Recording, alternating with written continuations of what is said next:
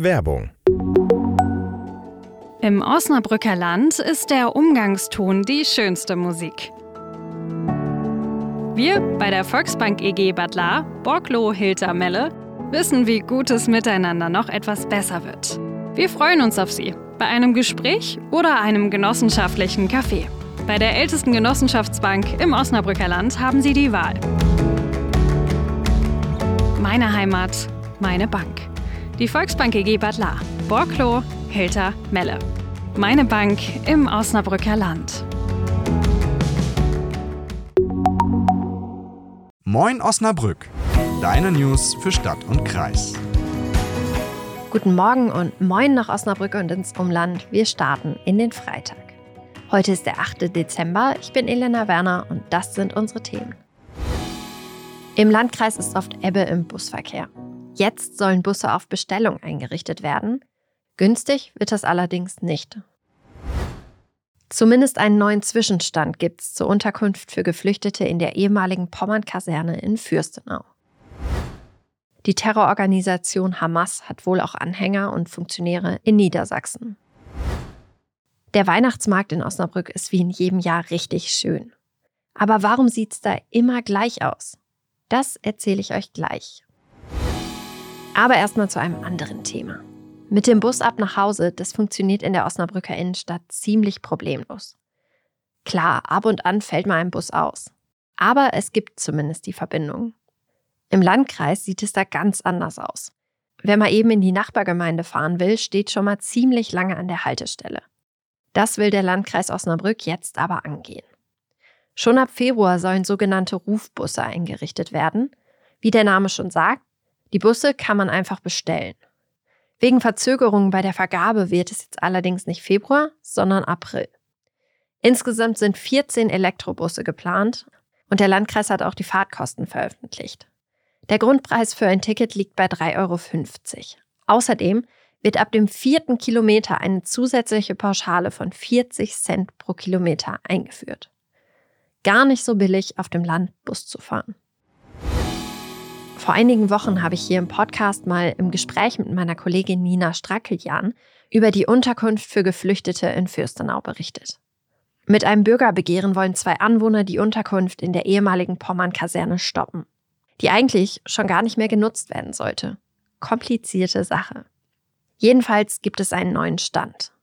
Die Landesaufnahmebehörde Niedersachsen wird zum Jahresende die Belegung in der Unterkunft herunterfahren und ab dem 1. Januar 2024 nicht weiter nutzen.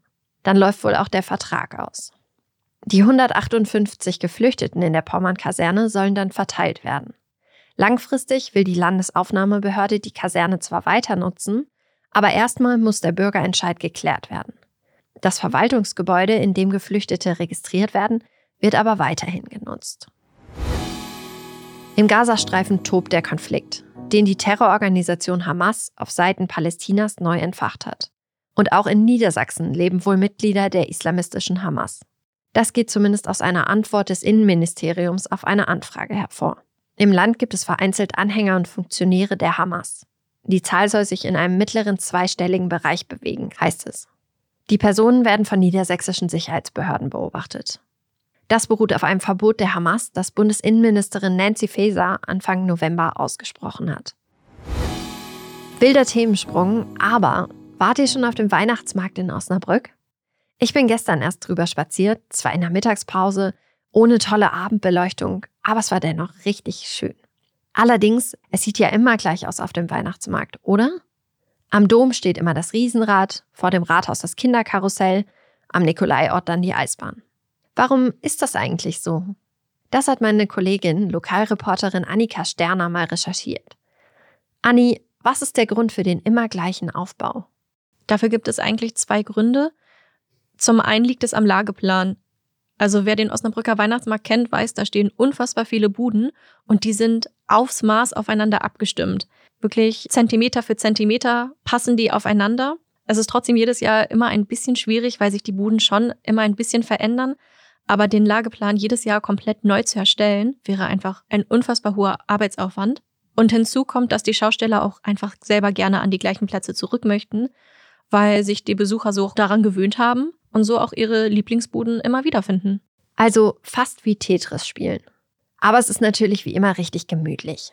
Und der Weihnachtsmarkt hält auch ein paar Highlights bereit, die euch jetzt vielleicht gar nicht so direkt auffallen würden. Also die älteste Attraktion, die wir haben, ist das Karussell. Das ist aus dem Jahr 1910 und steht seit 1977 jedes Jahr am Rathaus am Marktplatz.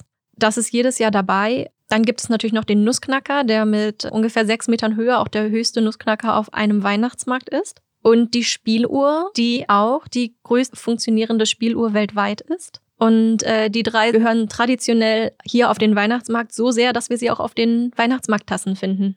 Verrückt, dass die auf den Tassen abgebildet sind. Ist mir echt noch nie aufgefallen, aber ich achte beim nächsten Glühwein drauf. Und ihr bestimmt auch. Das war's für heute mit Moin Osnabrück. Gestern musste die Folge leider ausfallen und morgen gibt's auch keine Wochenendfolge. Tja, der Winter hat uns, das Immunsystem bröckelt.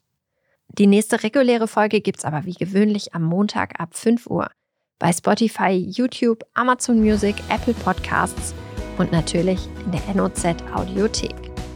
Ich wünsche euch einen guten Start in den Tag, ein ruhiges Wochenende und einen gemütlichen zweiten Advent.